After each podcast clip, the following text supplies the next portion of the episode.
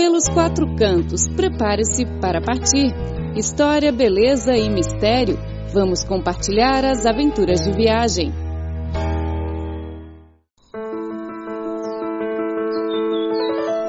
Olá, ouvintes! Começa agora mais uma edição do programa Pelos Quatro Cantos.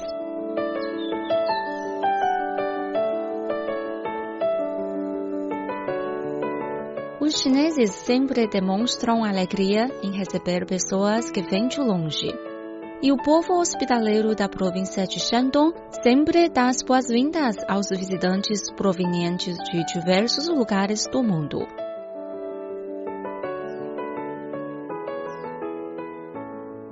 Shandong significa em chinês leste da montanha.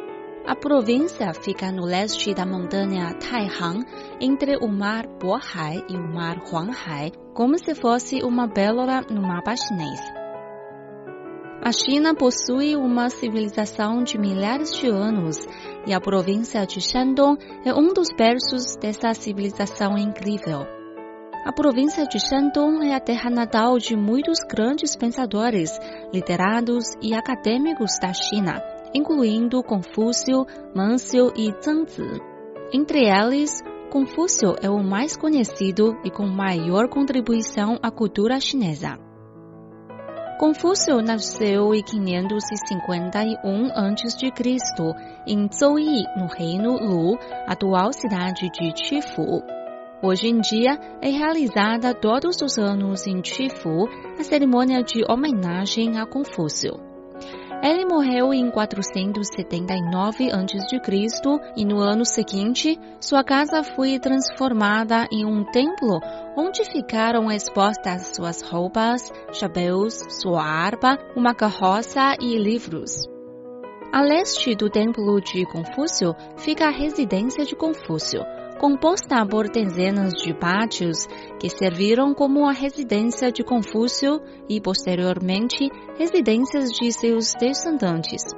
De acordo com as tradições, os descendentes tinham de viver juntos com seu mestre para aprender com ele e cuidar do professor. O bosque de Confúcio é atualmente o cemitério onde Sábio e seus descendentes foram sepultados localiza-se um quilômetro ao norte de Chifu. No cemitério de 2 quilômetros quadrados estão enterrados mais de 100 mil membros da família Kong. Trata-se do maior e mais antigo cemitério familiar no mundo. A área é recoberta por mais de 40 mil árvores, das quais mais de 9 mil têm idade superior a 100 anos. Por isso, o túmulo é também chamado de Bosque de Confúcio. A residência, o templo e o bosque de Confúcio são símbolos do culto ao confucionismo na antiguidade chinesa. Os seus conjuntos arquitetônicos e o acervo documental são importantes materiais para o estudo da história, cultura e arte da China.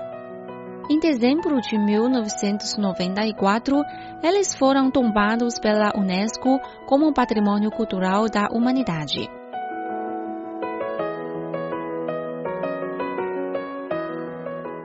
Além de Qifu, as cidades de Qingdao, Yantai, Weihai e Rizhao são também lugares bastante visitados na província de Shandong. Em junho de 2018, a cidade de Qingdao sediou com grande sucesso a cúpula da Organização da Cooperação de Shanghai. A cidade oferece aos turistas opções turísticas que incluem passeio pelas praias, tour de iate, spa na fonte térmica e viagem de ciência oceânica, entre outras atividades. Qingdao apresenta ao mundo uma imagem hospitaleira e sofisticada, com infraestrutura e serviços turísticos que atraem mais e mais visitantes do mundo todo. A Vila Qiezui, em Penglai, na província de Shandong, é um lugar perfeito para os visitantes experimentarem o dia a dia dos moradores locais. E a vila Shangjiushan, aldeia mais antiga e mais bem preservada de Shandong, permite uma viagem mais autêntica à cultura local. Não importa o que você procura, vai sempre experimentar uma viagem inesquecível na província de Shandong. O povo de Shandong está à sua espera. Bom, caro ouvinte, na segunda parte do programa de hoje, vamos conhecer duas vilas antigas na província de Anhui. Fique ligado.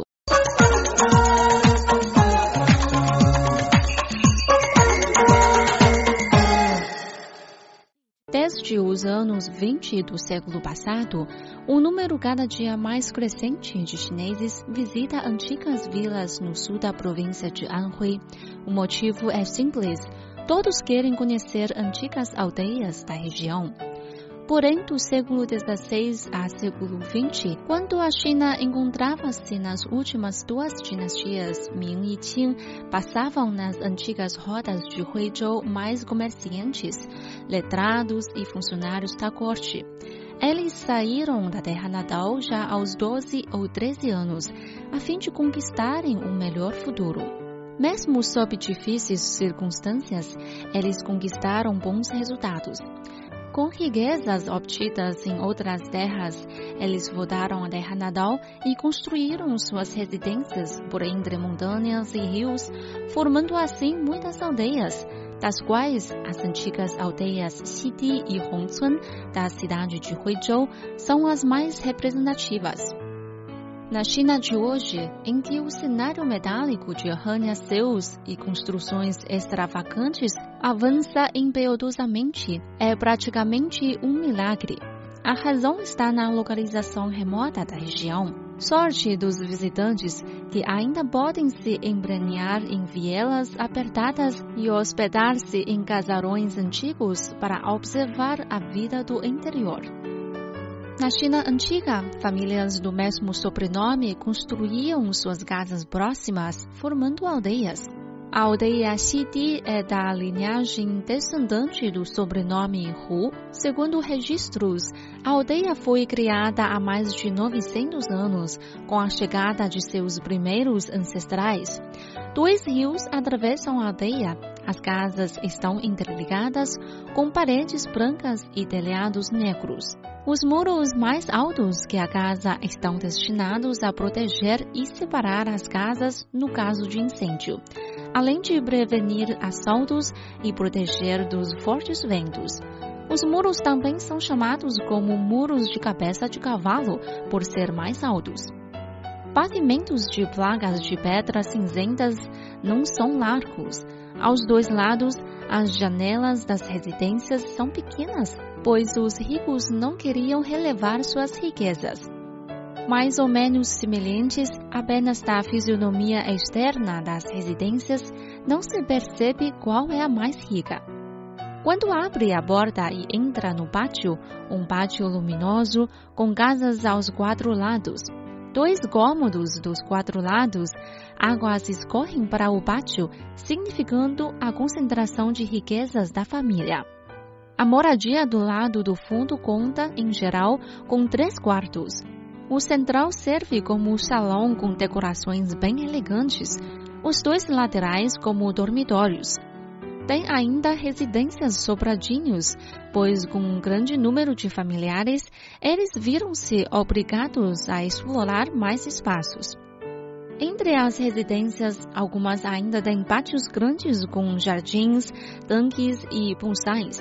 O pavimento é feito de textos coloridos em desenhos bem projetados, dando assim um toque poético a eles residências antigas. As três esculturas de Huizhou, esculturas de tijolos, de pedra e de madeira, são mais famosas.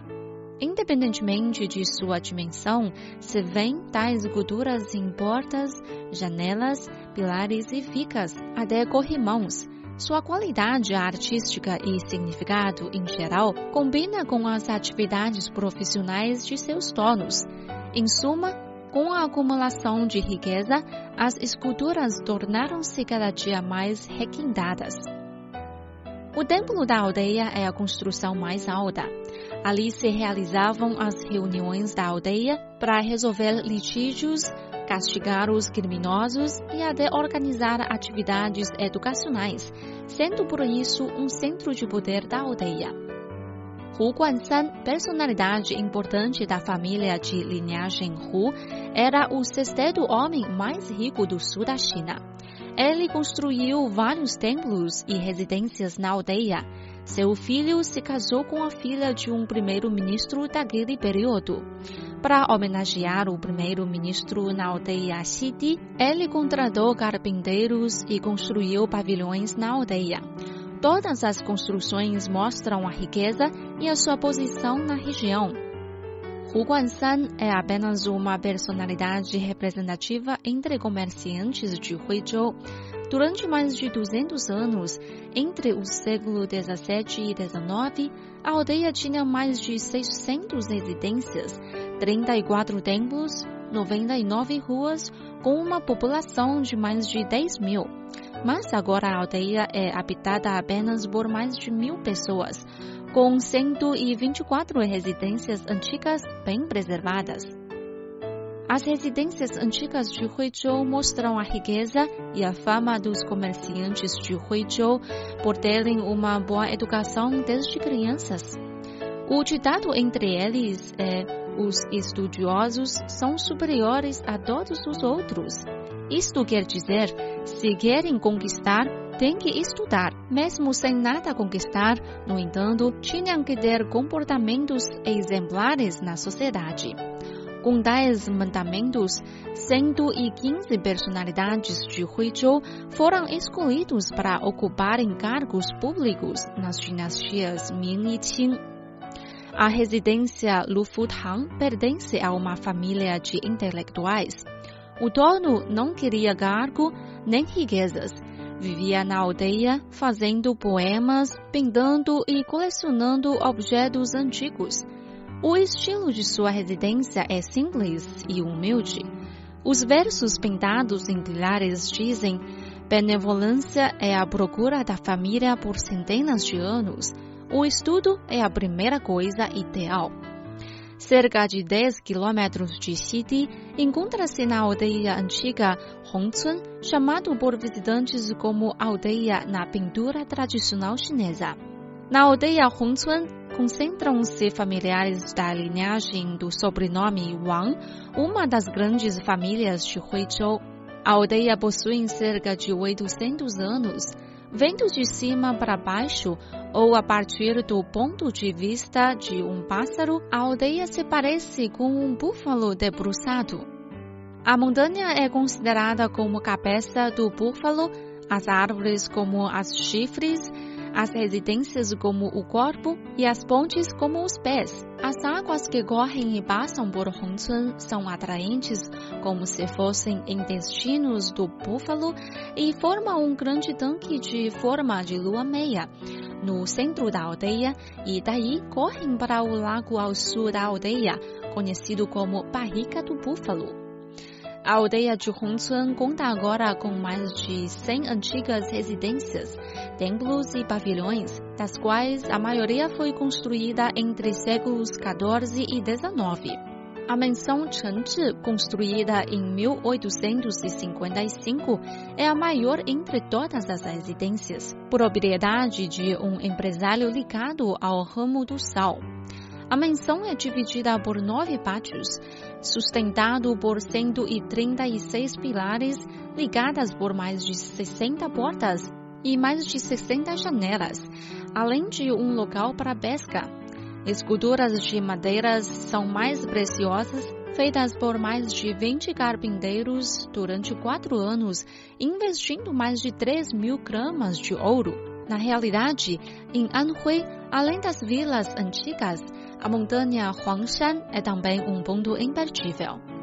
Para contemplar as montanhas, normalmente precisamos levantar a cabeça, mas nas montanhas Huangshan precisamos muitas vezes baixar a cabeça. No cume de uma delas, pode-se contemplar outros a seu redor, os picos das montanhas Huangshan não estão distantes um do outro, parecendo uma floresta de montes. Na área do Parque das Montanhas Huangshan, com 154 quilômetros quadrados, há 77 picos com mais de mil metros de altura. As possibilidades são incontáveis. É de se compreender por que os artistas passavam anos morando em Huangshan. Bom, caro ouvinte, o programa de hoje fica por aqui. Muito obrigada pela sua sintonia e até a próxima semana.